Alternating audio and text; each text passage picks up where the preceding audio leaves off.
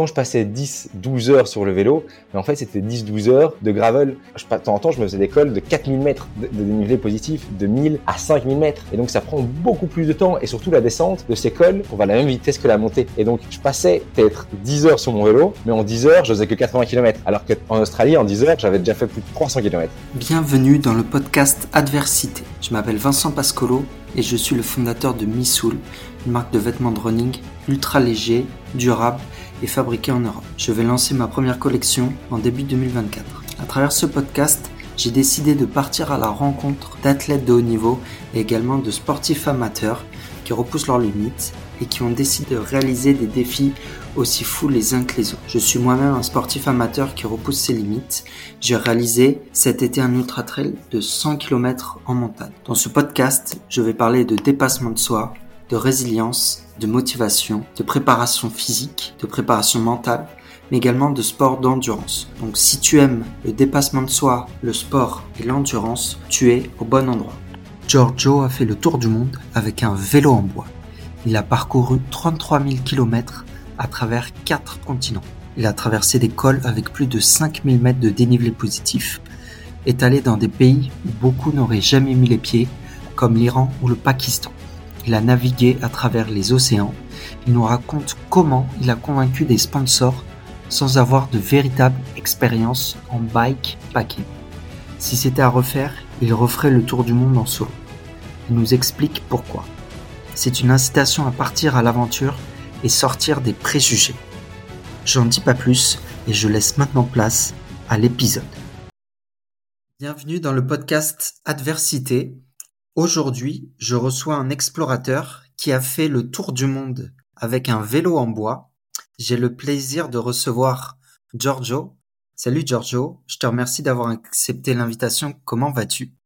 Salut Vincent, tout se passe bien. On est, on est content d'être de retour, euh, d'être de retour à la maison. Comme je l'ai dit un petit peu en introduction, on va parler beaucoup de ton tour du monde. C'est le thème phare de, de cet épisode. Mais avant, j'ai une question habituelle, c'est est-ce que tu peux te présenter? Moi, j'aimerais bien comprendre, euh, voilà, qu'est-ce qui t'a amené au vélo? Comment t'en es arrivé à être passionné justement par le vélo? Donc, euh, je m'appelle Giorgio Foirge, je suis, euh, je suis italo-belge et, euh, et, de base, je faisais pas du tout de vélo. Je travaillais, euh, je travaillais en consultance en, en Espagne et c'est pendant le Covid que je suis que je suis tombé quand je suis tombé amoureux du vélo. De base, j'ai toujours été amoureux des challenges physiques. Euh, à l'école, j'étais pas très très bon, j'étais un peu le canard noir de la classe et tout ce que j'arrivais à lire, c'était euh, les, les, bouquins d'aventure de James Cook, euh, Magellan et, et toutes ces personnes.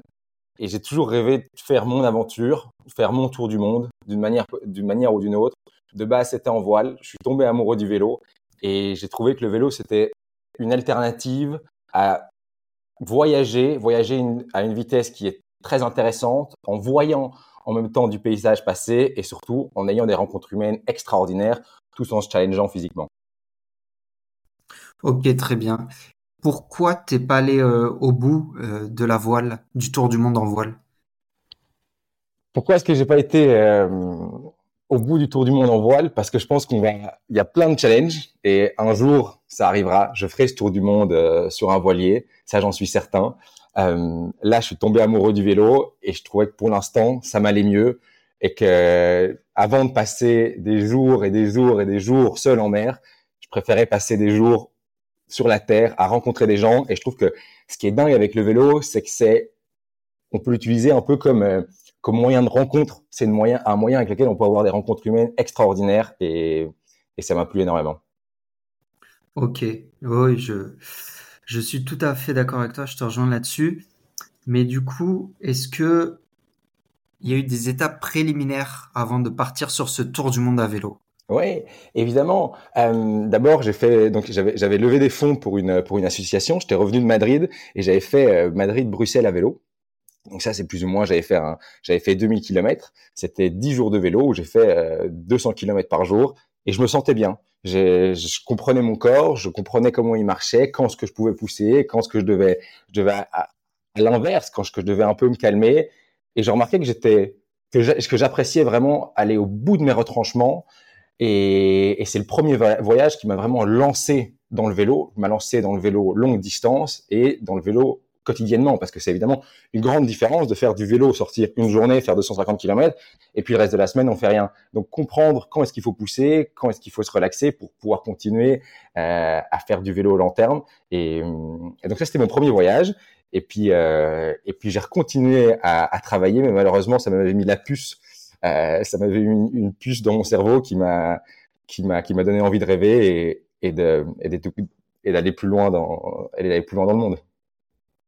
Après ce premier voyage, tu as enchaîné directement par le tour du monde ou il y a eu d'autres étapes encore jusqu'à ce tour du monde? Mais en fait, euh, juste après ça, j'ai commencé directement à travailler. Euh, donc, j'avais pas vraiment le temps faire des voyages et, et donc je m'entraînais, je m'entraînais, je m'entraînais à la maison, je m'entraînais sur Zwift euh, de plein de manières différentes. Je m'entraînais, enfin oui, je m'entraînais sur Zwift de plein de manières différentes, mais de voyage voyage, je voulais en faire un sur mon sur mon vélo en bois avant de partir, mais malheureusement avec le retard de la commande du bois, euh, il y a eu des problèmes euh, ici en Belgique avec euh, l'arrivage du bois. Le vélo a été prêt que deux semaines à l'avance et donc j'ai plus fait de voyage et l'autre voyage que j'ai fait, ben, c'était directement partir pour un tour du monde avec l'objectif de faire 30 000 km.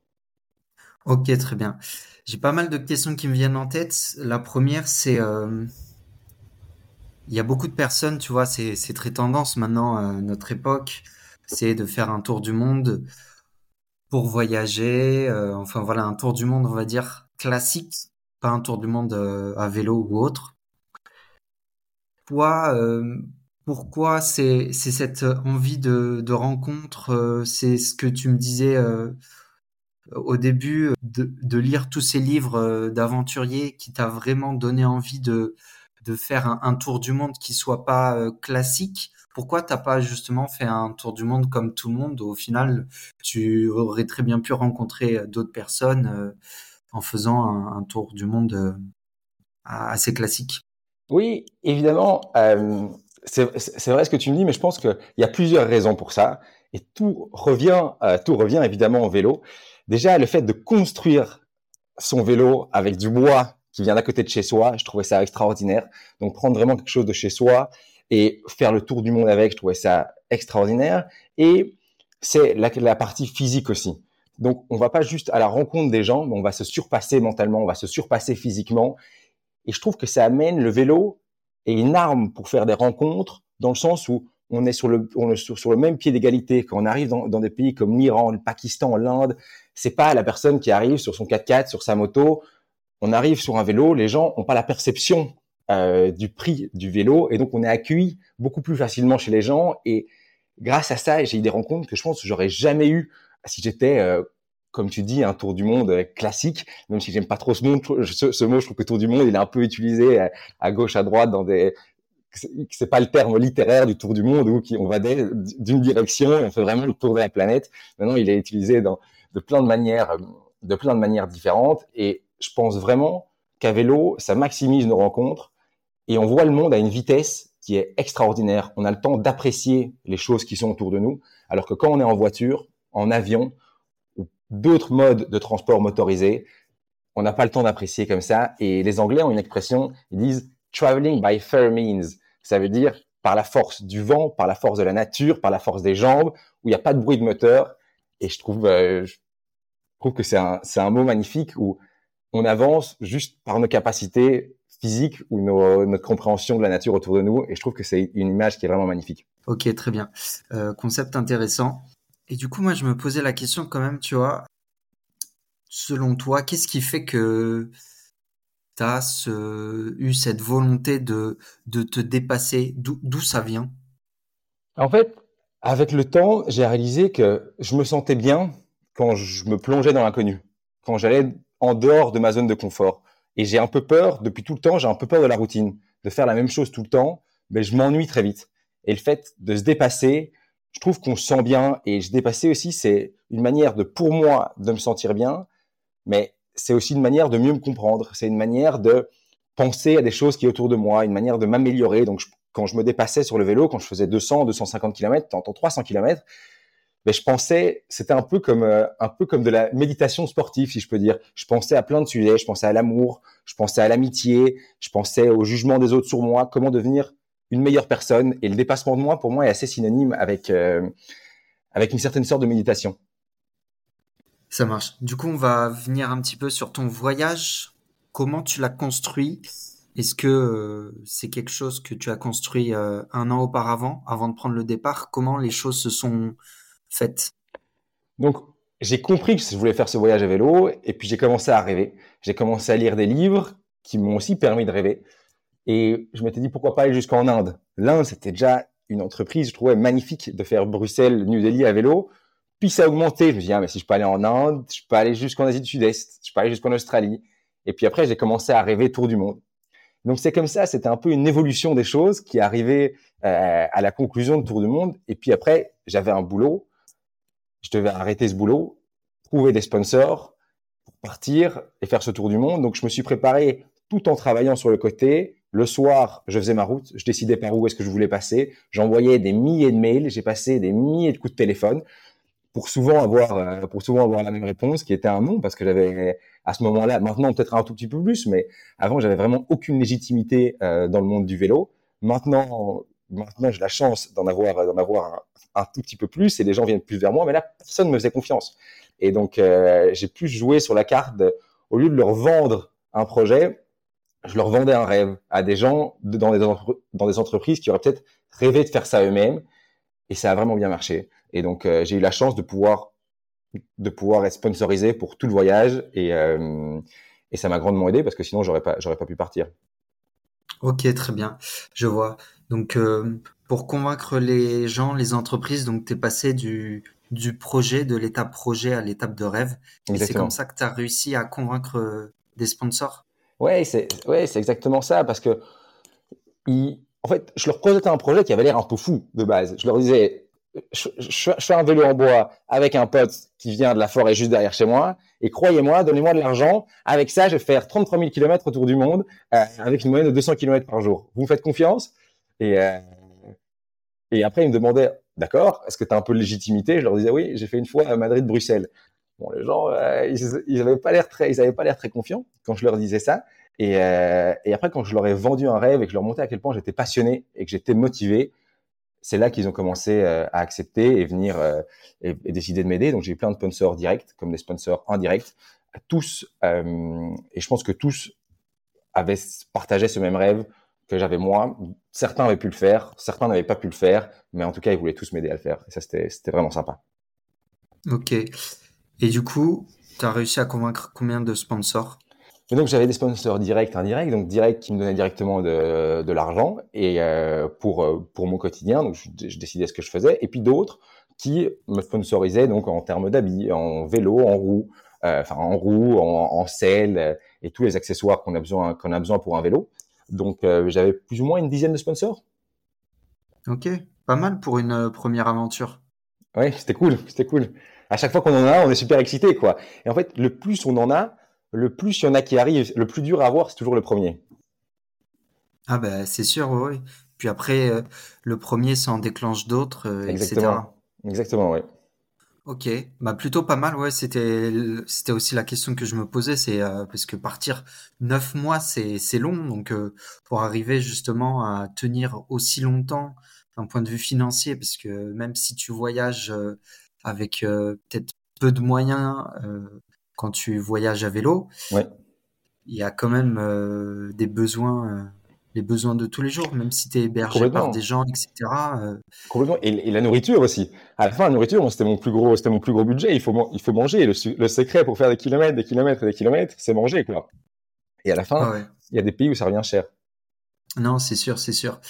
Il y a une chose que tu as dit qui est intéressante et je pense que ça rejoint tous les projets, j'ai envie de dire, peu importe le, projet, c'est la, c'est la passion, c'est la motivation. Je pense, à partir du moment où tu es passionné, peu importe ce que tu fais, peu importe si tu as l'expérience, eh ben, tu vas pouvoir ouvrir des portes qui, que tu pensais euh, jamais pouvoir ouvrir. Ouais, complètement. Et, et je pense que avec la passion, ce qui va, si, si moi j'écoutais quelqu'un avant de préparer mon voyage, c'est ne pas avoir peur du non. La passion, ça te permet ça. Ça te permet de, qu'on te dise non une fois, deux fois, trois fois, cent fois, deux cents fois. Mais c'est pas grave. On va retoquer à une porte, on va retoquer à une porte. Et faut jamais perdre espoir parce qu'au moment où tu perds espoir, mais ben, ton projet, il risque, il risque de pas aboutir. Ouais, c'est sûr. Et donc là, on va rentrer dans le vif du sujet, le tour du monde à vélo. Donc je vais un petit peu reposer les, le contexte. Donc c'est 33 000 kilomètres, donc en traversant des cols à plus de 5000 mètres, en traversant le désert australien par exemple, ouais. sous 55 degrés. Ouais. Donc tout cela en 9 mois. Ouais. Et 3 mois de voile. Euh, donc voilà pour présenter un petit peu les choses. Et euh, j'avais envie de y aller euh, étape par étape. Donc il y a, y, a, y, a, plusieurs plusieurs étapes. Donc l'Europe, on va dire une épreuve peut-être assez classique. Je sais pas si tu voudras en parler, mais donc voilà, c'est 1200 km. Je pense que c'est peut-être pas l'étape la plus intéressante parce que voilà, on, est européen et on connaît et pour avoir interviewé d'autres personnes qui sont parties du coup d'Europe, c'était peut-être pas là où ils ont eu les plus belles découvertes. Exactement, oui. Donc euh, c'était voilà, 3200 km au cas où euh, l'Europe. Si tu bases tes chiffres sur la vidéo, la vidéo les kilomètres n'étaient pas exacts. Ok, ça marche. non, je me suis basé sur euh, Instagram. Ah, ok, donc Belgique, Pays-Bas, Allemagne, Autriche. Exactement. moi, c'est ce que j'avais noté. Ensuite, ben, on, on, va y aller étape par étape. Donc ça, c'est la première étape. À la fin de la première étape, moi, je voulais savoir quel était au final le but et les messages que tu voulais faire passer bah, à travers ce voyage. Le message que je voulais faire passer, c'est que on peut être quelqu'un qui travaille au bureau, qui passe 10 heures derrière son bureau par jour, et c'est pas pour ça qu'on peut pas faire des choses qui sortent du commun. Donc c'est juste une question de volonté, de réaliser ses rêves et un peu de sortir euh, de la mélancolie de l'inachevé. Donc pour moi, ça c'était quelque chose de très important, de donner une certaine volonté aux gens qui me suivaient et aussi aussi montrer que avec peu de moyens, on est capable. Avec un vélo en bois, je voulais essayer de réussir de faire un tour du monde, ça c'était le début et montrer que l'écologie pouvait aussi aller avec le voyage et c'était il y avait d'autres moyens de voyager que juste de prendre l'avion. Ok, très bien. Et euh, au-delà de l'écologie, il y a un autre message, je pense que qui te tenait à cœur. Euh, je sais que tu as fait une cagnotte. Est-ce que tu peux nous en dire un peu plus euh, sur la cause aussi qui, qui te tenait à cœur? Oui, évidemment. J'ai hum, moi toute ma vie, j'étais très proche de mon grand-père qui a eu des problèmes cardiaques toute sa vie et ça n'a pas toujours été facile. Et je sais que le cœur, ça peut être pour quelqu'un, ça peut être handicapant à vie. Pour un enfant, ça peut être handicapant à vie. Et réussir à offrir un nouveau cœur à quelqu'un, c'est probablement le plus beau cadeau qu'on puisse faire. Euh, qu'on puisse faire. Donc c'est pour ça que j'ai décidé de supporter la, la cause mécénat chirurgie cardiaque, euh, avec qui on a réussi à lever 10 000 euros à travers le voyage. Et, et je trouvais que ces enfants qui étaient nés dans des endroits où il n'y avait pas les infrastructures ni l'argent pour se faire opérer méritaient et méritent d'avoir une seconde, chance et d'avoir une, une, opportunité de vivre euh, à travers mécénat chirurgie cardiaque. Ok, très bien. Est-ce que c'est euh, quelque chose qui t'a... Mais on pense à la chance qu'on a et aux milliers de personnes qui rêveraient de faire ça, et donc on, réalise qu'on n'a pas le droit de se plaindre. Ouais, c'est sûr. Et euh, donc, tu en as parlé, le vélo en bois, on comprend qu'il y a un côté écologique et on comprend aussi qu'il y a un côté être le premier. Est-ce qu'il y a d'autres éléments qui font que tu as choisi le vélo en bois? Est-ce que tu peux nous raconter un petit peu l'histoire derrière Comment tu l'as construit euh, vraiment? Tu disais que c'était pas loin de chez toi.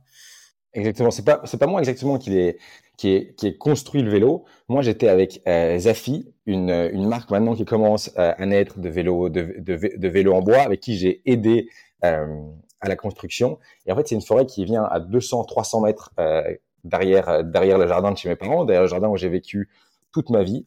Et ce qui était exceptionnel, c'est se dire, on prend un arbre de là, de cette forêt, qui a vécu toute sa vie à côté de chez moi et on en, on crée un vélo qui est assez résistant pour tenir 33 000 km. Cet arbre qui va se retrouver au milieu du Pakistan, qui va venir en prison avec moi au Pakistan, qui va se, retrouver à, à, des hauteurs pas possibles en Amérique du Sud et qui va traverser des déserts à, à 55 degrés. Qu'est-ce qui change d'un vélo classique? En fait, le bois, c'est assez intéressant. Évidemment, on va pas gagner un Tour de France avec un vélo en bois. C'est pas un vélo très rigide, c'est pas comme du carbone. C'est non plus pas, c'est non plus pas les mêmes propriétés que de l'aluminium ni du titane, ce qui sont les vélos, les vélos, on peut dire euh, typiques.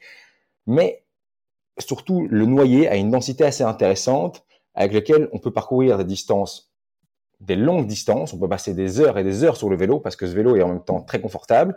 Et on a créé ce vélo avec une géométrie euh, une géométrie particulièrement confortable pour pas avoir trop de pression, par exemple, sur les mains, sur le dos, et donc qui absorbe tous les chocs. Un vélo en carbone, en fait, il va être très rigide et donc chaque choc sur la route, on va les sentir.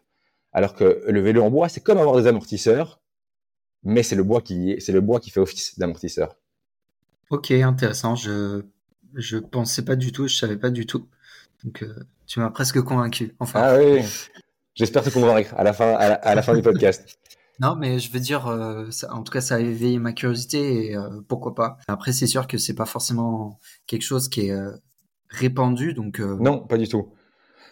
Mais c'est, ça, ça, coûte encore quand même, ça prend encore beaucoup de temps de travail pour créer un vélo en bois et ils sont quand même pas encore donnés. Moi, j'ai eu la chance d'être sponsorisé par ce vélo, mais c'est, un, un, prix qui est qui est pas encore abordable. Peut-être qu'avec au long terme, il le sera.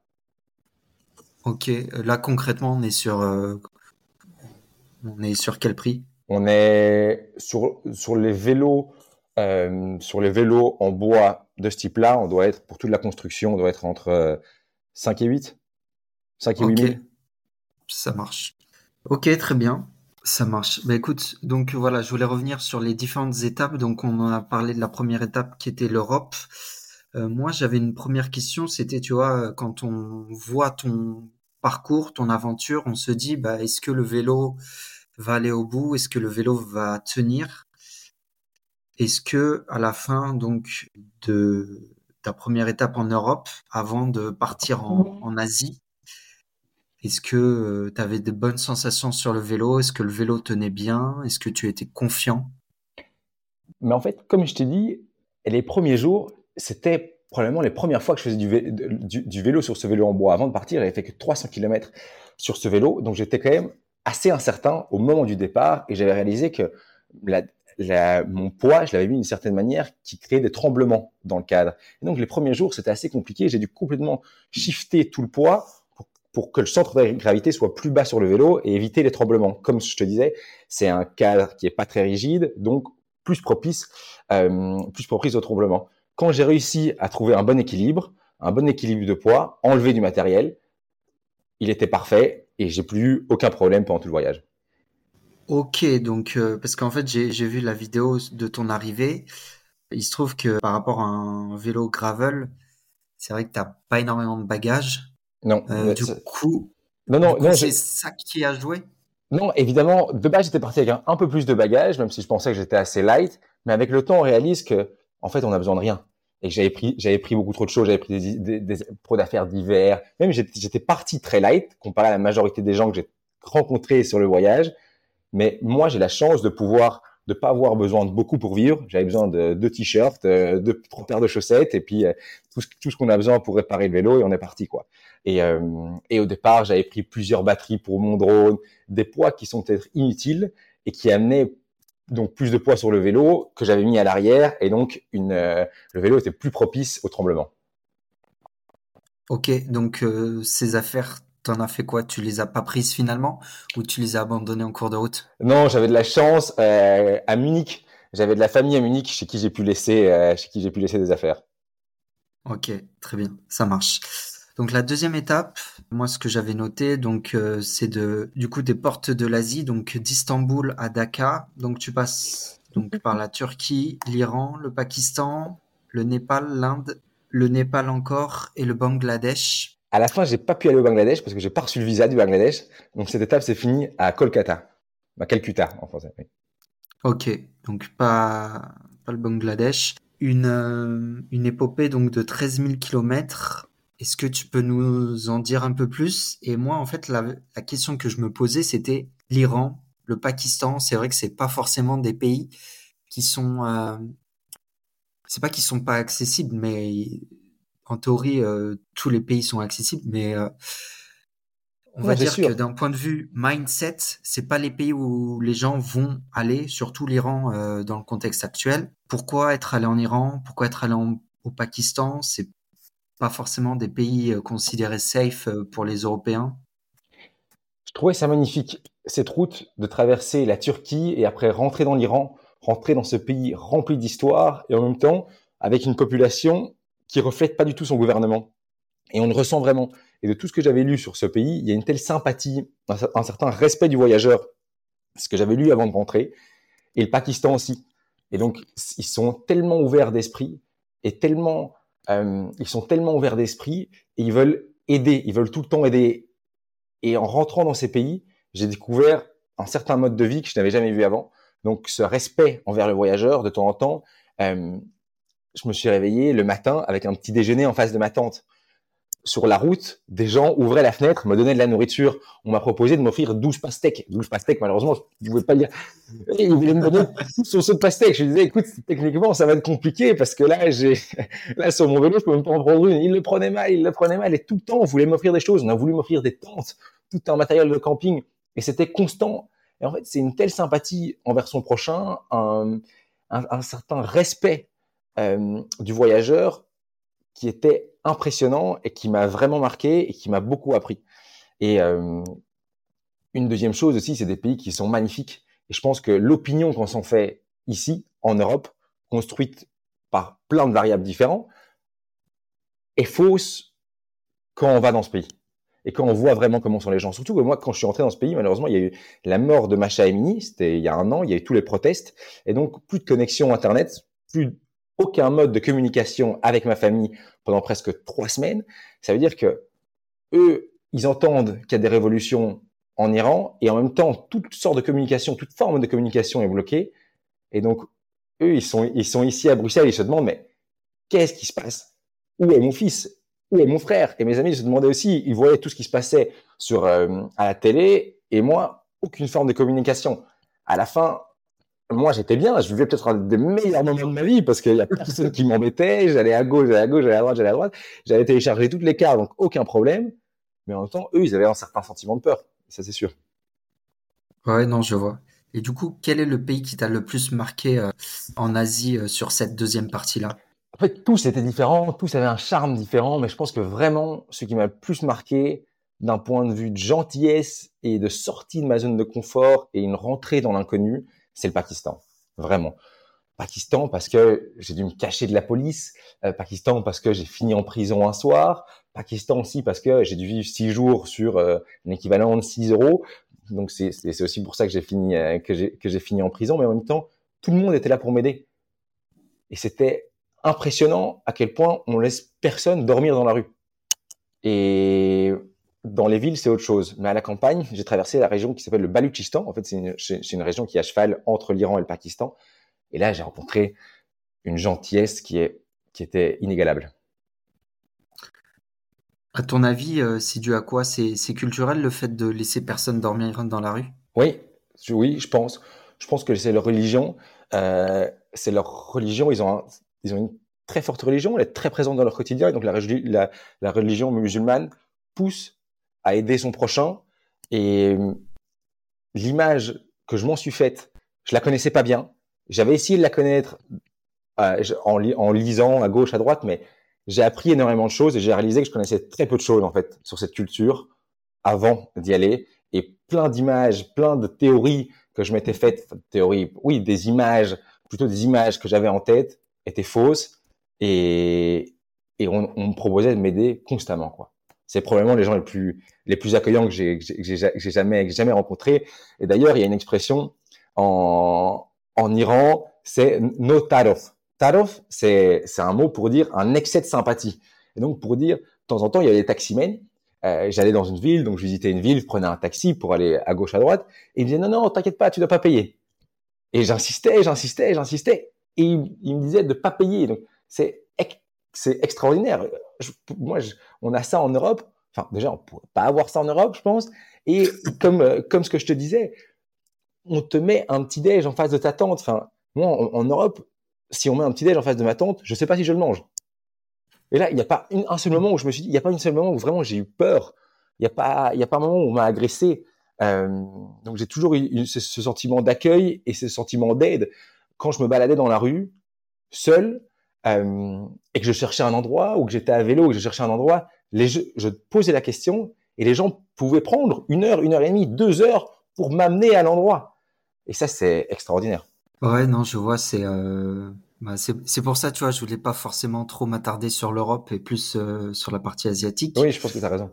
Qu'est-ce qui fait que tu as fini en, en prison? Est-ce que c'était le, le moment le plus dur du voyage? Non, c'était pas le moment le plus dur. Euh, il y a eu, d'autres moments assez compliqués un peu plus tard, un peu plus tard dans le voyage. Ça, c'était un peu de ma faute parce qu'en fait, quand j'ai passé la frontière, euh, la frontière iranienne euh, il y a plusieurs frontières. Il y a trois frontières. Moi, j'ai passé celle le plus au sud, donc c'était le plus grand détour.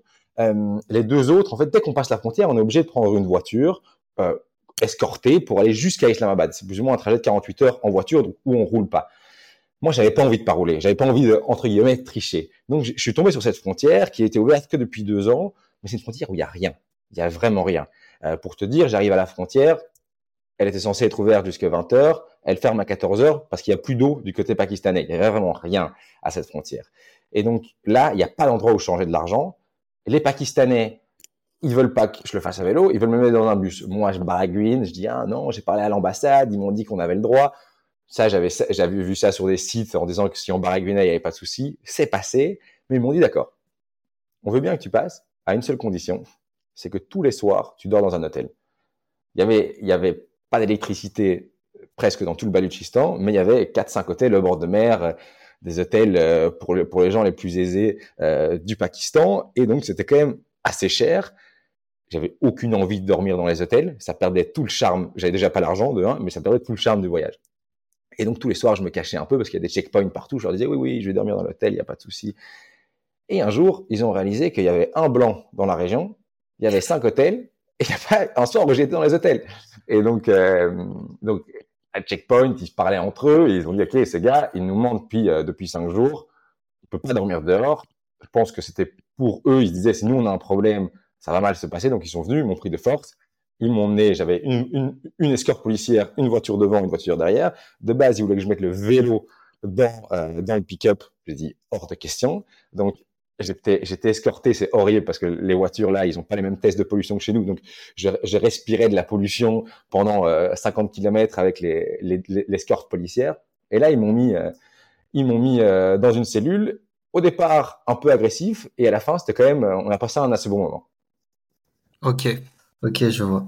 Ça marche. Donc, tu as bien parlé de l'Iran, du Pakistan. Voilà, je voulais savoir le, le Népal, comment ça s'était passé. Est-ce que c'était quelque chose difficilement accessible euh, à vélo. Le Népal, c'était exceptionnel. Surtout qu'on sort de l'Inde quand on rentre dans le Népal. Et l'Inde, c'est le chaos total. Il y a un bruit constant, c'est un brouhaha constant. Et c'est très dur de rouler à vélo là, je trouvais personnellement, parce que, en fait, t'es jamais à la campagne et autour de toi, c'est toujours bondé. À l'inverse, quand tu rentres au Népal, c'est, en une fois, c'est beaucoup plus calme c'est pas une société patriarcale, c'est une société matriarcale. Donc, on revoit des femmes. J'avais plus vu de femmes depuis l'Iran. J'avais plus parlé à une femme depuis l'Iran. Donc ça, c'est déjà assez, c'est déjà assez étonnant. C'est, c'est intrigant comme émotion parce qu'on n'a plus été attiré. Une, une, enfin, moi, j'avais plus été attiré par une femme depuis depuis un mois et demi. Et là, je revois des femmes dans mon quotidien. Et c'était ça déjà, c'était intéressant avec le Népal. Et puis on arrive, on sort des plaines indo-gandiennes et on tombe sur l'Himalaya. Moi, l'Himalaya, je suis fan de montagne. Je fonds en larmes, quoi je vois les Himalayas, je là, je me dis, waouh, je suis arrivé à vélo, je suis parti de chez moi, et deux mois après, deux mois et demi après, je me retrouve en face de l'Himalaya, des Himalayas, à vélo, et, et c'était un moment extraordinaire, et je pense que le Népal, c'était un pays qui était assez facile, parce que les gens étaient aussi accueillants, euh, accueillants d'une manière différente. Dans chaque pays, ils sont que j'ai eu, c'était plein d'un peu moins accueillant peut-être, euh, mais au Népal, au Pakistan, en, Iran, ils étaient tous accueillants, mais d'une manière assez différente. Et donc, euh, j'ai adoré le Népal. C'était extraordinaire, des montagnes qui donnent le torticolis tellement il faut regarder, euh, tellement elles sont hautes. Et, et oui, un des plus beaux pays que j'ai eu la chance de visiter. Ok, très bien. Euh, ça marche ensuite. Donc tu m'as dit que tu n'avais pas fait le Bangladesh. Donc euh, après la troisième étape, moi j'avais noté donc euh, c'est peut-être plus l'Asie du Sud-Est, donc de Hanoï à Phuket, donc euh, Vietnam, euh, Thaïlande, environ 3500 km. Exactement. Qu'est-ce qui change d'un point de vue culturel par rapport à ce que tu as vu jusqu'à présent? Là, on rentre dans un monde complètement différent. Donc, euh, je rentre au Vietnam, on rentre dans un monde un peu de surconsumérisme où euh, les idéaux sont différents. Les idéaux, c'était plus sur le développement personnel, je dirais en Inde.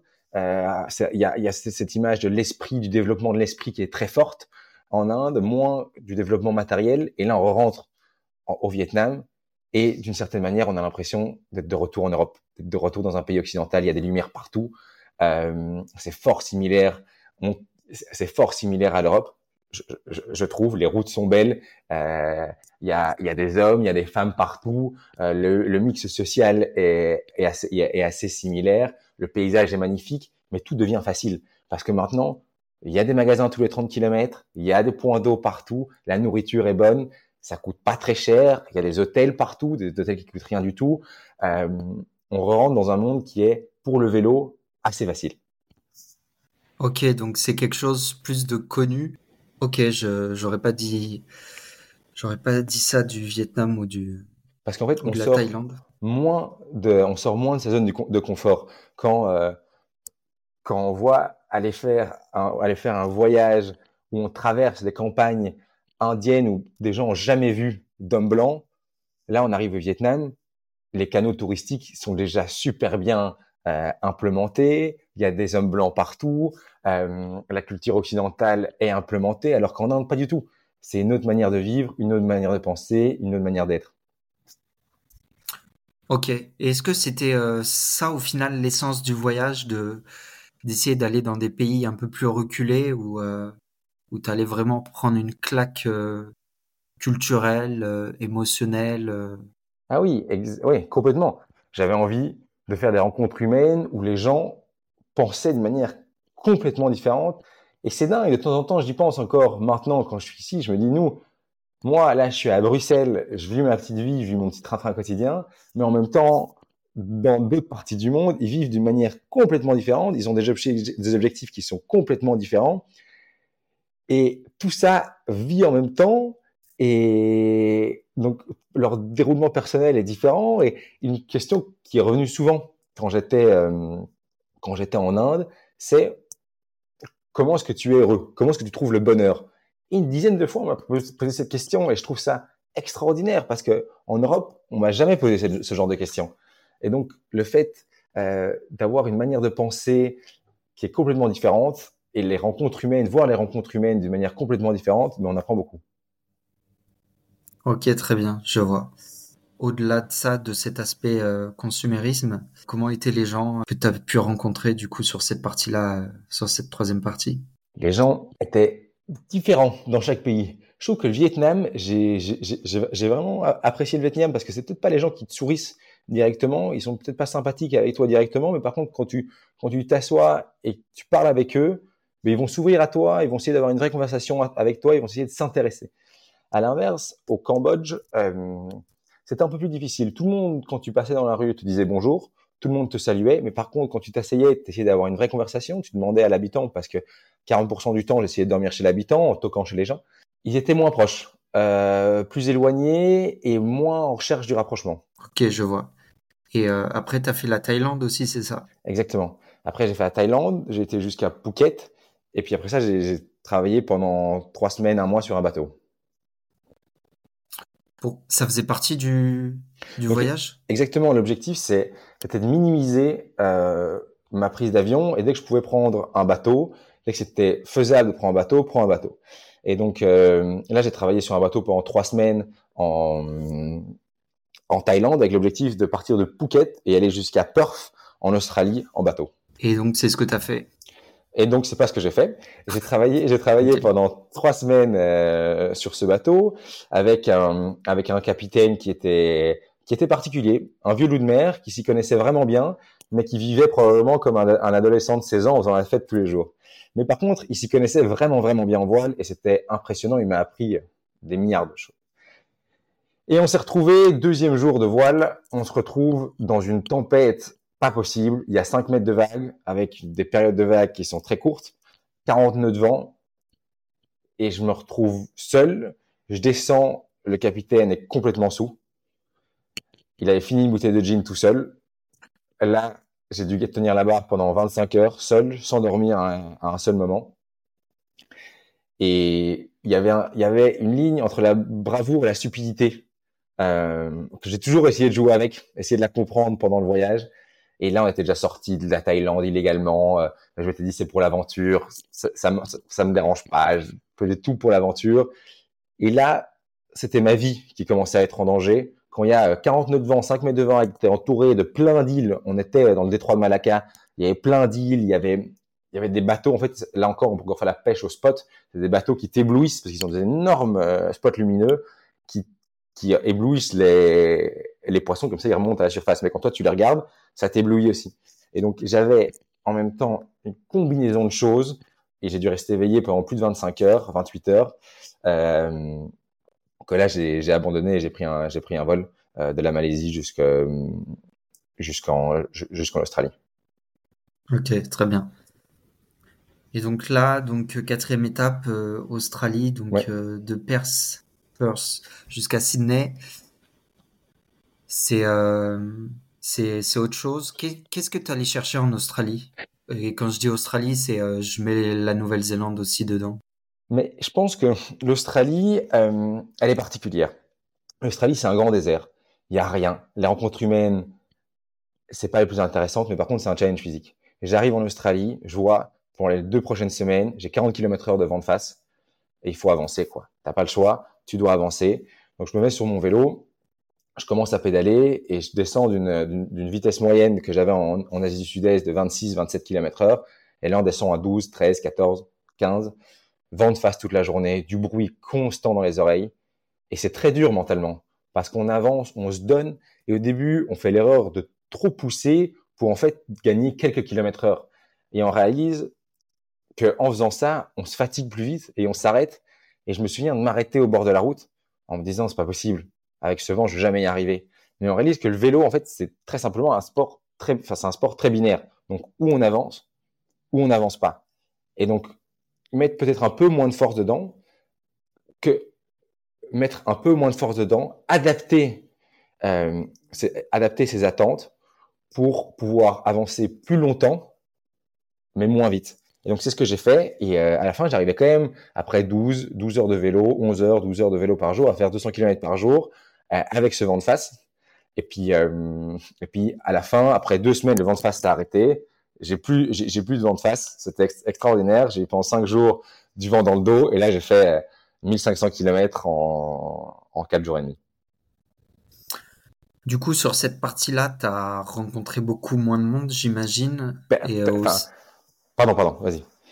Et aussi, j'imagine que bah, du coup, c'était quasiment que tu dormais que dans ta tente. Exactement. Donc là, je dormais presque que dans ma tente. J'ai pris, je pense, euh, euh j'ai pris trois douches pendant tout le voyage, donc c'est pas énorme, euh, pendant 19 jours. Et en fait, les choses, les choses coûtent très cher. En Australie, les hôtels coûtaient très cher. Pour rentrer dans, normalement, j'essaie quand même de dormir une fois par semaine dans un hôtel. Euh, mais là, il n'y avait pas accès à l'eau. Donc, au milieu du désert, il n'y a pas d'eau. Il faisait chaud. Donc, on était salé tout le temps. Et tout coûte horriblement cher. Donc, euh, c'était la plupart du temps, j'étais sous ma tente. Je me suis même réveillé un matin euh, à 3-4 heures du matin avec un serpent à, à 30 cm de ma tente, donc ça c'était pas, ça, ça, faisait un peu peur en sortant la, en sortant la nuit, euh, en sortant la nuit de ma tente, je me retrouve avec un, un brown snake juste en face, juste en face de chez moi, mais c'est ce qu'on, c'est ce qu'on apprend en voyageant. Et, euh, et l'Australie c'était particulier, c'était plus une découverte solitaire que à travers les autres. Ouais, c'est c'est ce que je comprends et euh, j'ai l'impression que c'était euh, mine de rien peut-être l'épreuve la plus dure de ton voyage sur le plan mental Parce que tu vois, tu as le désert, si tu me dis que tu vois pas grand monde, que tu dors pas dans les hôtels, tu es tout le temps dans ta tente, qu'il n'y a pas d'eau, donc je sais pas comment tu as tenu, si tu avais anticipé ça. Évidemment, tout ça, tu es obligé de l'anticiper, euh, tu es obligé de planifier de ton voyage à l'avance. Tu sais, tous les jours, je, je savais où j'allais aller, plus ou moins, je savais où il y avait les villages. Très important de savoir où est-ce qu'il y a les points d'eau, où est-ce qu'il y les est-ce qu'il y a les points de nourriture, parce que sans nourriture, on n'avance pas. Et j'ai eu, eu cette mauvaise surprise de mon erreur en Australie où je m'endors avec mon sac de nourriture en dehors de ma tente. On, enfin, on me vole, on les chiens m'ont volé pendant la nuit. J'ai entendu des chiens venir prendre ma nourriture et je me suis retrouvé à faire 180 km sur un kit 4. Et donc là, euh, c'était probablement la pire des choses que j'ai eu pendant tout mon voyage. Et physiquement, c'était très compliqué. J'ai commencé à avoir des hallucinations. Il faisait 40 degrés. Heureusement, j'avais de l'eau. Mais c'est des moments qui sont pas faciles. Ouais, non, c'est sûr.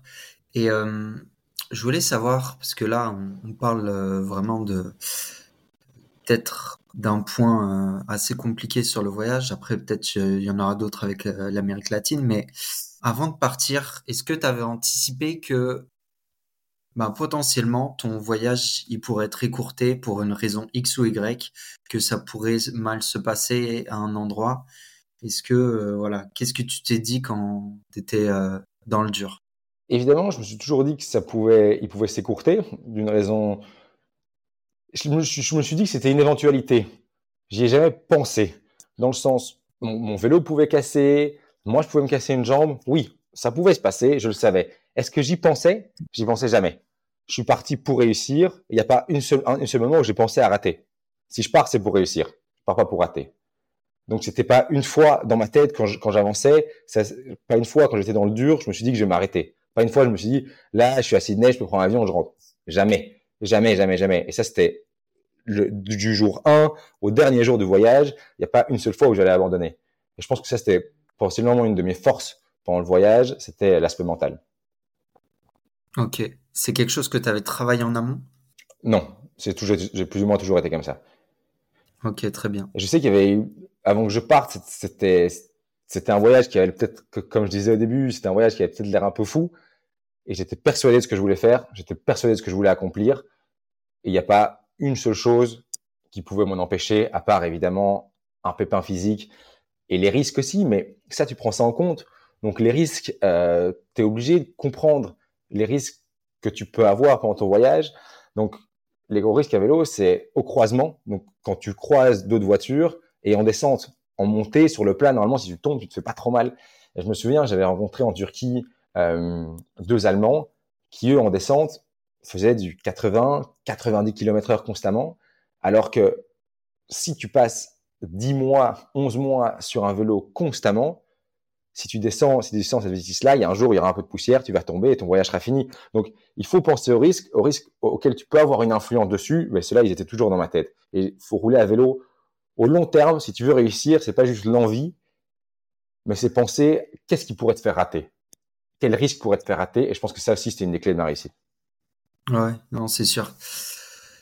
Est-ce que avant de partir, tu t'étais fixé, euh, est-ce qu'il y avait une date limite, une date butoir à laquelle il fallait que tu rentres Ouais. En fait, je suis parti, j'avais une copine, et donc je lui avais dit une date, mais je n'étais pas que c'était celle-là que, que je voulais, que je voulais garder. Euh, je savais que plus ou moins, je veux que le voyage dure plus ou moins un an avec la voile et avec euh, avec le vélo, et c'est ce qui s'est passé.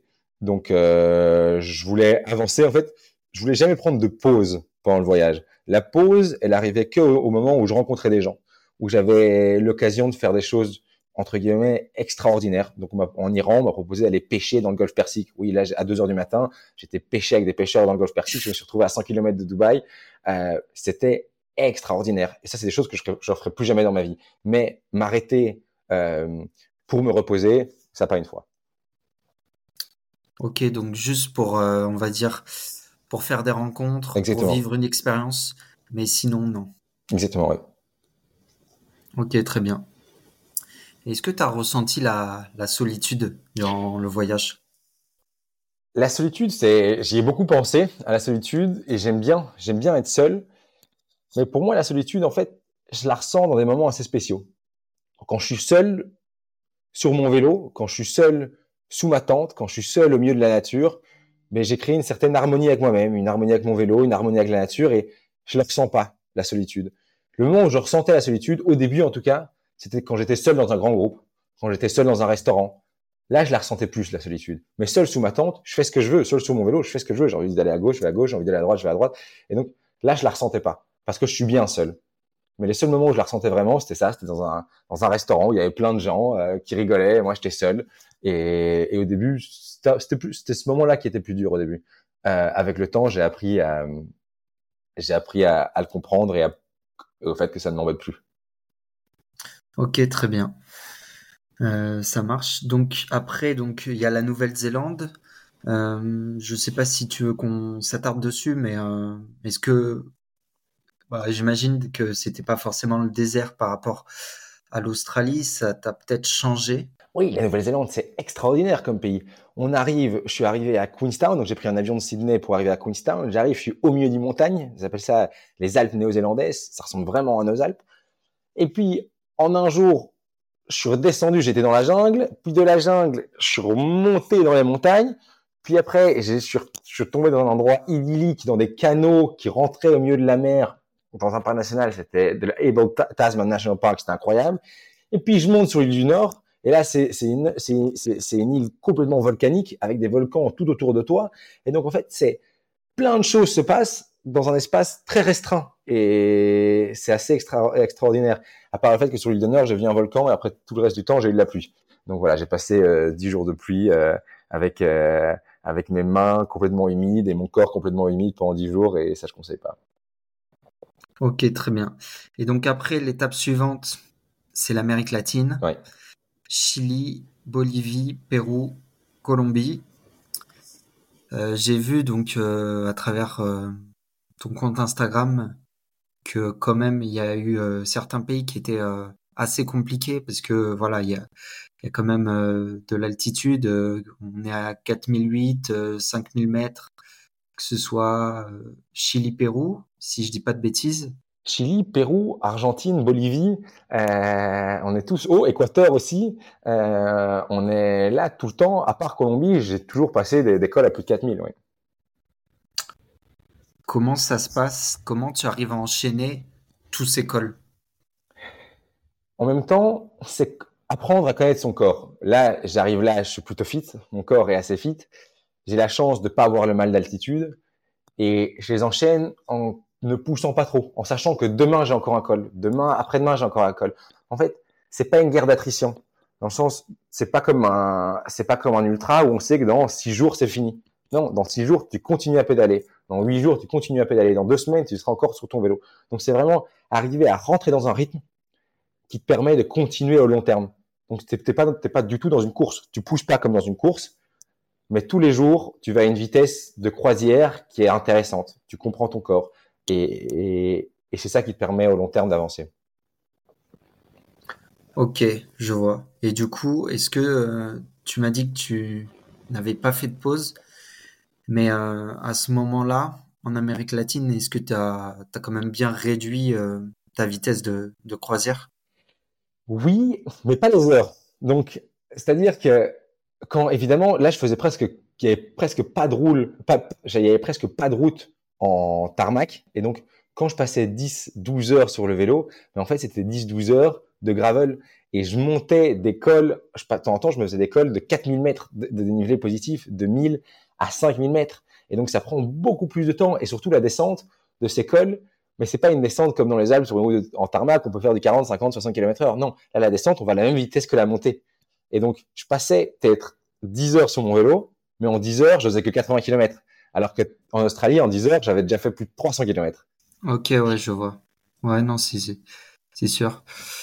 Et euh, est-ce que au final, l'Australie, ça t'a préparé le fait d'avoir traversé euh, le désert ça t'a préparé à, bah, à, tout, à tous ces paysages que tu as pu voir en Amérique latine? Ah ouais, mais tout, tout avant m'a préparé. Quand j'ai passé les déserts, j'ai passé le désert de Lutte en Iran, qui est un des déserts les plus chauds au monde. Puis après, quand j'arrive dans le désert d'Atacama, je sais ce que c'est le désert. Je sais ce que c'est être sous grande température. Je sais ce que c'est, euh, je sais ce que c'est dans un, dans un climat très sec. Tout ça, t'apprends, t'apprends à rouler dans un désert, à avoir combien d'eau, à l'efficacité aussi, c'est-à-dire combien combien de millilitres d'eau, je savais combien de millilitres d'eau je pouvais boire par heure. C'est toutes des choses que tu prends en considération. Et puis après, ce qui était la grande différence avec l'Australie, c'est que oui, c'est vrai que là, je me retrouvais de temps en temps, j'étais à 4 jours de l'être humain le plus proche, à 5000 mètres. Je savais que là, j'avais toujours accès à l'eau. Donc l'eau, tu prends des rivières, quand tu as 5000 mètres, il y a toujours de l'eau, l'eau qui coule des glaciers, l'eau de la neige. Mais là, tu dois avoir plus de nourriture sur toi. À l'inverse, en Australie, euh, l'eau manque et c'est ça qui et c'est ça qui est c'est ça qui rend la chose difficile. Ok, ouais, je vois. Et euh, est-ce que tu t'es préparé avant ton voyage à la chaleur? Est-ce que c'est quelque chose qui euh, qui te faisait peur avant de partir? Non, j'ai toujours eu la chance, euh, la chaleur, je l'ai toujours bien vécu et je trouve surtout que sur un vélo, la chaleur, euh, c'est assez intéressant parce que si tu restes, si je reste immobile sous 40 degrés, je deviens fou. Mais par contre, si je fais du vélo sous 40 degrés, il n'y a pas de souci. Parce qu'il y a l'air frais, il y a un peu d'air frais, je fais du sport et j'ai pas le temps de penser à la, chaleur, à la chaleur, j'ai pas le temps de penser à la douleur, j'ai pas le temps de penser à la peur. Et donc, euh, le vélo, c'est un beau moyen de, penser à autre chose. Ok. Ok, ok. Et t'arrives, euh, comment t'arrives à rester concentré? Parce que tu vois, c'est euh, c'est quand même un effort qui est long, qui peut être intense, même si, enfin voilà, on n'est pas sur le Tour de France, tu vois. Donc, euh, comment t'arrives à, à rester euh, Ah oui, sûr. concentré? je faisais souvent plus de distance que le Tour de France pendant plus longtemps. Donc, rester concentré, c'est, on sait quand est-ce que, donc tu fais du vélo, tu continues à avancer. Je suis passionné par le vélo et donc ça, c'était pas un problème. Il y a le paysage qui changeait quotidiennement, j'avais des rencontres et j'adorais ce que je faisais.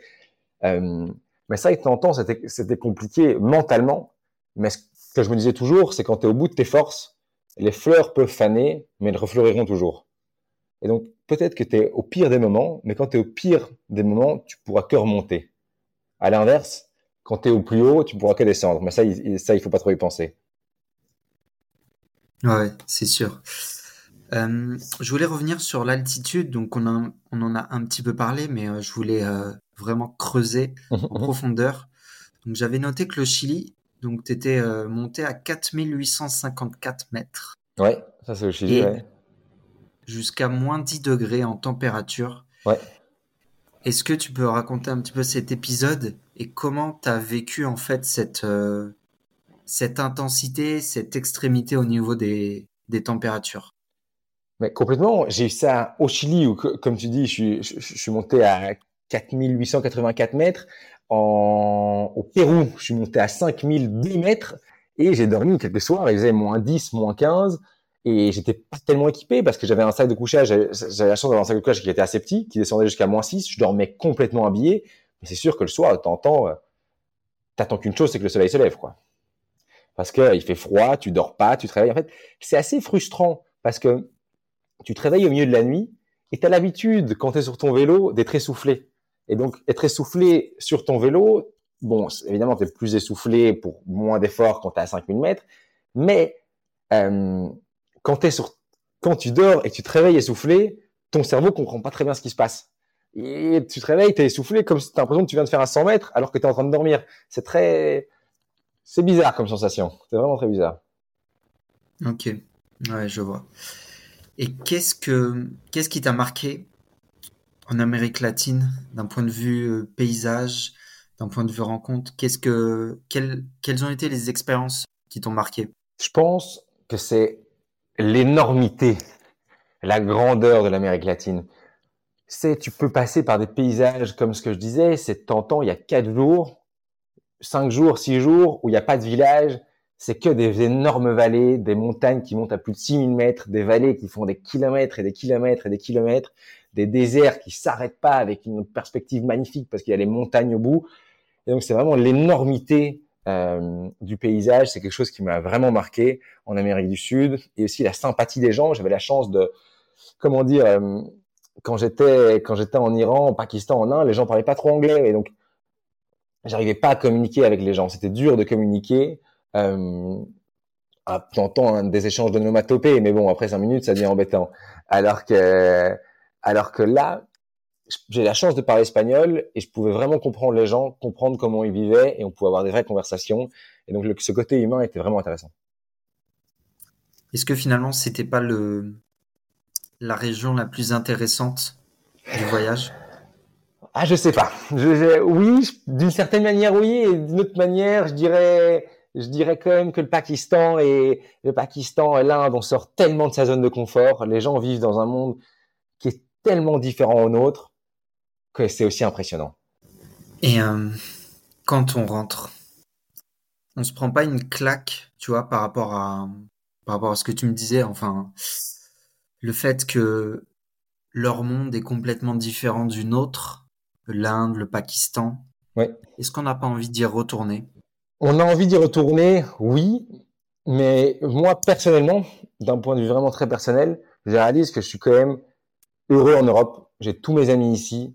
J'étais heureux sur mon vélo.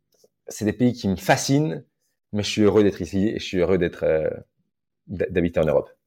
Ouais, non, c'est sûr. Mais ça, je pense, que ça fait réfléchir euh, pas mal sur euh, bah, sur ce que l'on peut voir quand on voyage, parce que euh, au final, chaque pays, chaque région est différente. Tu vois, même même dans une région, tu te rends compte que bah, chaque pays est différent.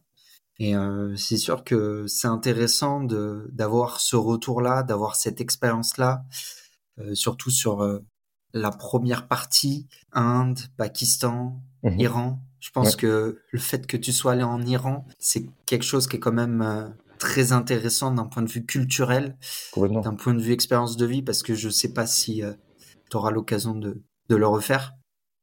J'espère, je me suis fait des bons amis en tout cas là. Mais euh, oui, non, mais le, on dit que le voyage forme la jeunesse. Moi, je me rends compte, tu vois, que au-delà du voyage, au-delà d'expérience, au-delà du dépassement de soi, tous les euh, explorateurs avec qui j'ai pu discuter sur le podcast, je me suis rendu compte d'une chose, c'est que nous, on est dans notre train-train. En tout cas, moi, je vais parler plus pour moi, mais on est dans notre train-train à Paris. On cherche constamment la productivité, les euh, préoccupations, c'est euh, chat GPT, etc. Et donc, les gens, ils n'ont pas du tout les mêmes préoccupations. Ils sont moins stressés et euh, tu te rends compte que en voyageant, en tout cas moi c'est le retour que je peux voir, c'est que en fait tu, tu découvres des nouvelles cultures et tu découvres un petit peu euh, ce que l'être humain fait de meilleur. Comment Je ne sais pas si tu partages euh, ce point de vue. Ah oui, complètement, complètement. Ça met eux les choses qui sont importantes pour eux sont complètement différentes que les choses qui sont importantes pour pour un Parisien, par exemple, ou quelqu'un qui vit dans une grande ville européenne, c'est sûr. Et euh, quand tu parles, euh, tu leur parles de gluten free, euh, là ils connaissent, ils savent pas ce que c'est quoi. Ouais, c'est sûr. Ton voyage, moi je voulais savoir. Donc tu arrives le, le dernier jour. J'ai vu la vidéo que tu m'avais envoyée. Mm-hmm. On a l'impression que tu es parti, je sais pas, t'as fait, as fait une petite sortie des 30 km, t'es tout frais et, et tout va bien. Mais quel était ton, ton état de fatigue tout au long du voyage? Et est-ce que tu as eu des périodes un peu plus euh, down? Et euh, qu'est-ce qui fait que tu arrives en, pleine forme euh, à la fin? Ah oui, j'aurais pu, j'aurais pu continuer, ça c'est sûr, sans aucun souci, j'aurais pu continuer. mais parce que j'ai réussi à rentrer dans un rythme quotidien et mon corps s'était habitué à rouler tous les jours. Et en fait, si tu commences à fatiguer et à, à perdre du poids, à fatiguer, tu peux faire ça au court terme, sur deux semaines, trois semaines, mais sur un an, si tu commences à perdre, euh, perdre une volonté, perdre en capacité physique, mais tu pourras pas tenir pendant toute une durée d'un an. Ouais. Donc c'est vraiment apprendre à connaître, euh, apprendre à connaître son corps, apprendre quand pousser, quand reculer, bien bien s'échauffer, euh, bien terminer son son ride. Toutes des choses comme ça sont, sont primordiales et tu apprends à les connaître au fil du temps. Ok. Et donc, la dernière étape, c'est euh, retour en Europe. Oui, envoyé, euh, c'est ça. Exactement. Ça t'a pris combien de temps, le retour? Deux mois. Donc, euh, je suis revenu, j'ai fini à Carthagène et je suis revenu de Carthagène jusqu'à Faro, au Portugal.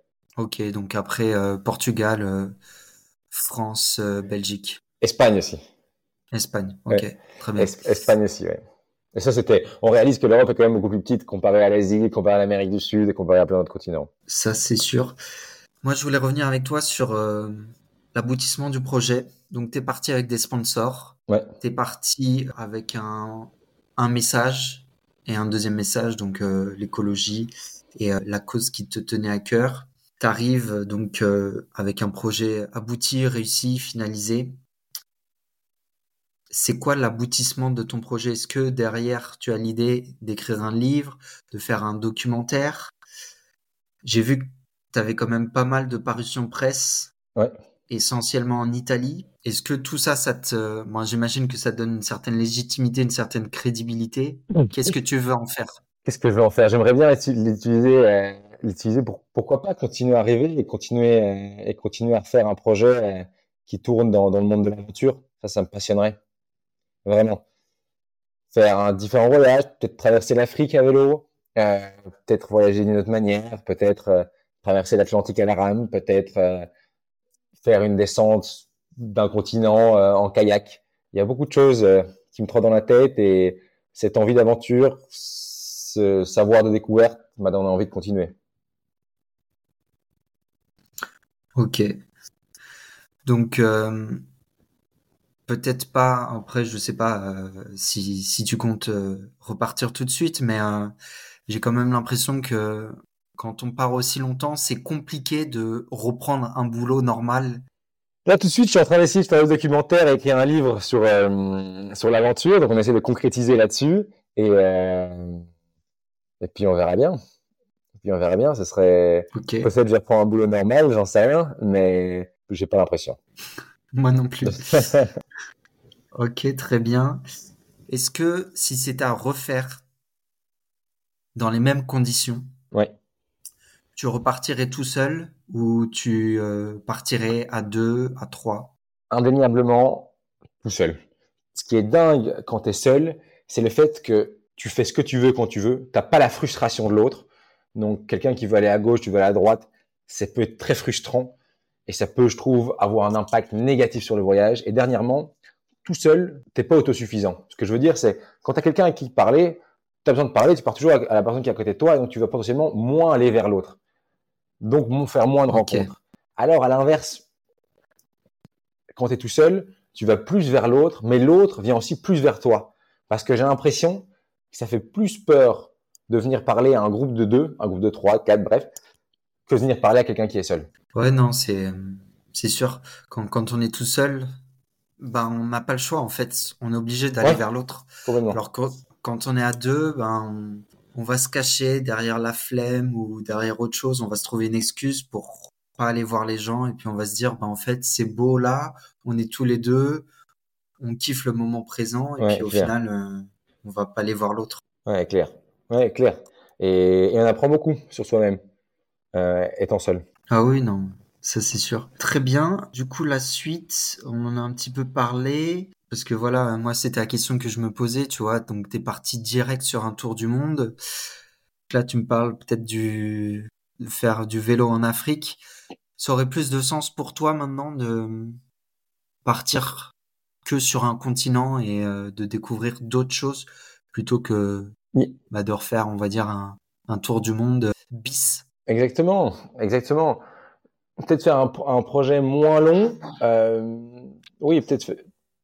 Attends, je sais pas si c'est. Alors, il y a, il y a des travaux, donc je suis désolé, il y a un petit peu de bruit là. Ok, non, t'inquiète. J'espère Je sais pas si ça, si ça va s'entendre après.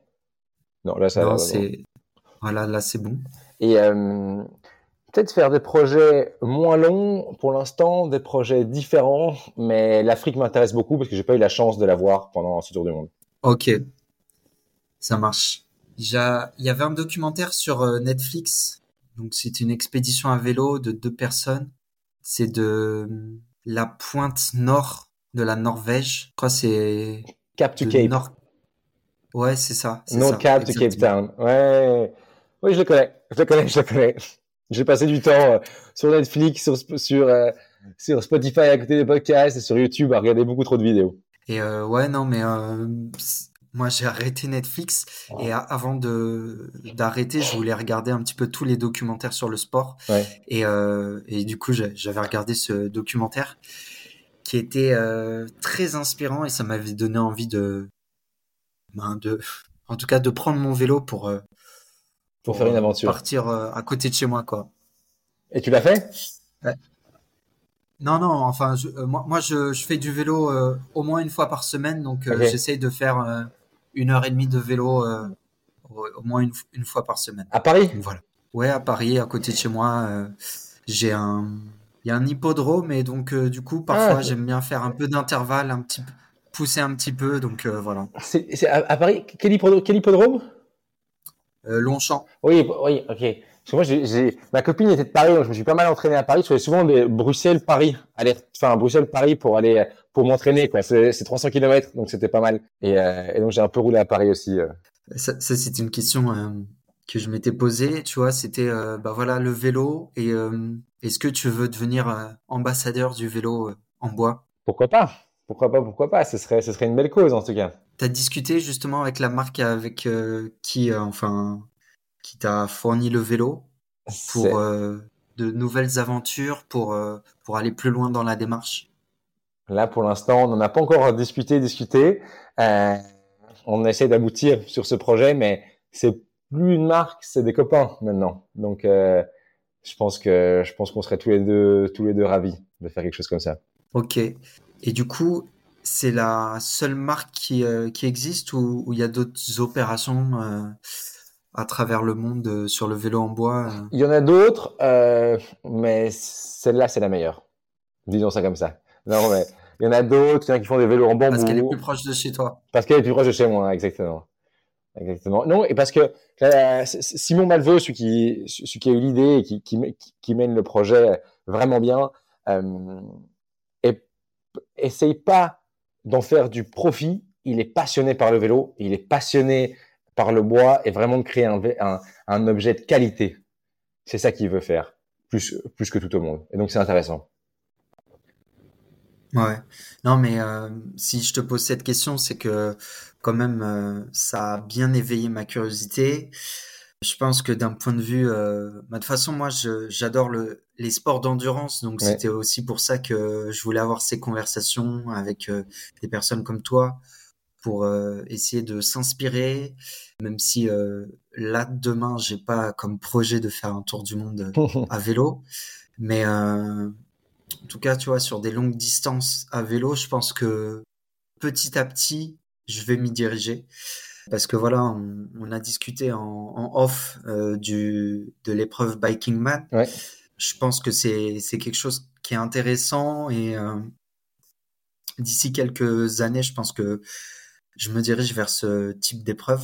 Mais bon, pour le moment, je suis concentré sur euh, la course à pied euh, longue distance. Ok, génial. Donc, euh, donc voilà, c'est quelque chose que petit à petit, j'ai envie de vraiment de de découvrir. Génial. Et pour revenir sur le vélo en bois, voilà, c'était j'étais intéressé sur le sur une autre approche du vélo, sur tu vois une une autre vision du vélo euh, tu me parlais d'absorption des chocs, euh, vélo longue distance. Mhm. Tu vois, en course à pied, c'est un sport où il y a énormément de chocs.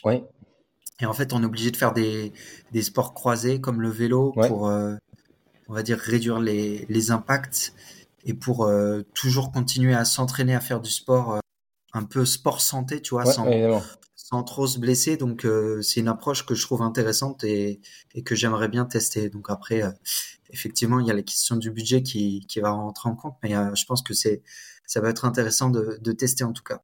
Bah oui, complètement. Ah oui, c'est sûr. C'est sûr, c'est sûr. Le vélo, c'est extraordinaire comme sport. Tu as aussi une vitesse de croisière qui est extraordinaire parce que ça te permet d'aller loin, de faire beaucoup de kilomètres euh, en peu de temps, tout en profitant du paysage. Donc, je trouve vraiment que c'est un, un, un bon compromis. Ok, très bien. J'ai la question, je te la pose quand même, mais. Vas-y. Euh, du coup, tu es euh, convaincu du vélo en bois ou tu, ou tu pourrais retourner sur un, un vélo classique? Ah, mais je, je, suis convaincu du vélo en bois, mais je suis convaincu du vélo classique aussi.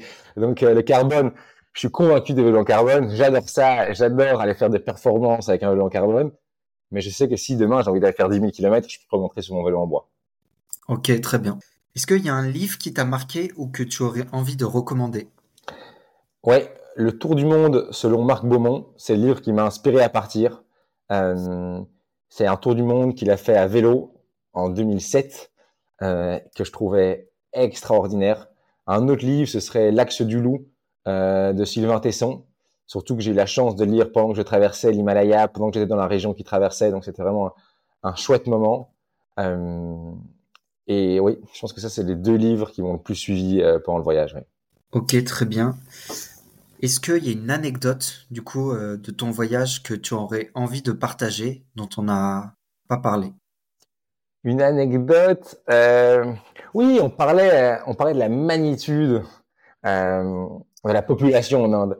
Et pour euh, pour te dire, un soir, euh, je me souviens, je me mets sous ma tente et au loin, je vois quelqu'un me voit. Et je sais pas vraiment s'il me voit et je suis seul sous ma tente. Je me fais un peu manger, je m'endors. Et une demi-heure après, il y a tout le village qui est autour de ma tente. Il y a une personne qui rentre dans ma tente, qui vient me poke dans ma tente. Et je me retourne et j'ai l'impression que je suis dans un autre monde. Donc je vois 40 personnes autour. Il y a un gars qui est en train d'ouvrir mon sac. Euh, il y a un autre gars qui est en train de monter sur mon vélo. Mais tout ça dans la sympathie et jamais dans l'agressivité. Donc c'était beaucoup plus de la curiosité que de l'agressivité. Et je trouvais ça top.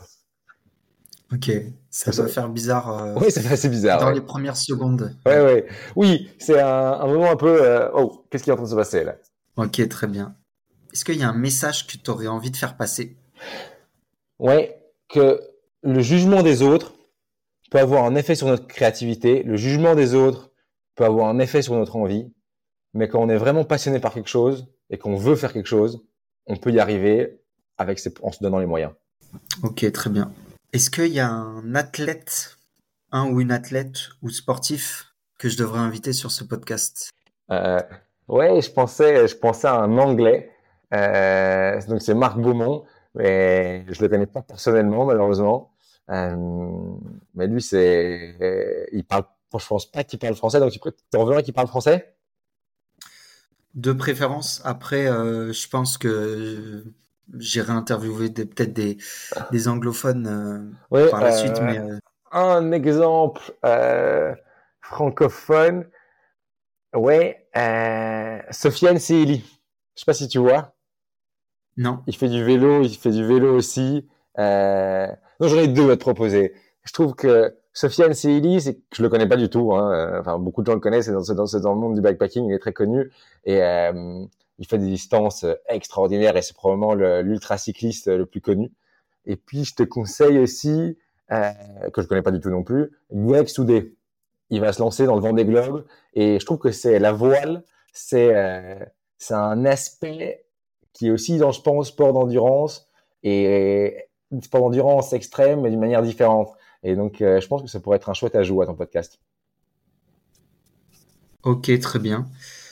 Euh, s'il y avait un dernier conseil que tu pourrais donner aux, aux auditeurs du podcast, Sortez de chez vous et, euh, et faites ce que vous avez envie de faire. Le pas le plus dur, c'est le pas pour sortir de la porte. Après, c'est le plus facile. c'est sûr, toujours le passage à l'action. Exactement, exactement. C'est vraiment ouvrir la porte et sortir, quoi. Où est-ce que l'on peut te suivre pour suivre euh, du coup tes actualités, peut-être euh, les futurs euh, documentaires euh, Donc que tu es en train de préparer? Pour l'instant, je donne toutes mes news sur, sur Instagram et, et de temps en temps aussi, si on veut suivre sur vélo, ce sera sur Strava. Donc Instagram et Strava. Instagram sur Giorgio Ouais. Forge ou Wood World Tour, c'est la même page. Et Strava, c'est Giorgio Forge aussi. Ok, très bien. Je mettrai les liens dans les notes de l'épisode. Magnifique. Bon, on arrive à la fin. Euh, je sais pas si tu avais une dernière chose à, à ajouter. Écoute, euh, non, je pense que tu as posé, t'as posé plein de bonnes questions. Et, euh, et non, c'était top. C'était top. Ben, je voulais te, te remercier. Euh, ben, déjà, euh, c'est même pas pour avoir accepté l'invitation, c'est pour m'avoir envoyé un message Ça, euh, ça fait plaisir. pour me dire de, de venir en- enregistrer un podcast euh, avec moi. C'était top, c'était top. On est sur de l'endurance, on est sur, euh, ouais, on est sur de l'endurance, Ouais.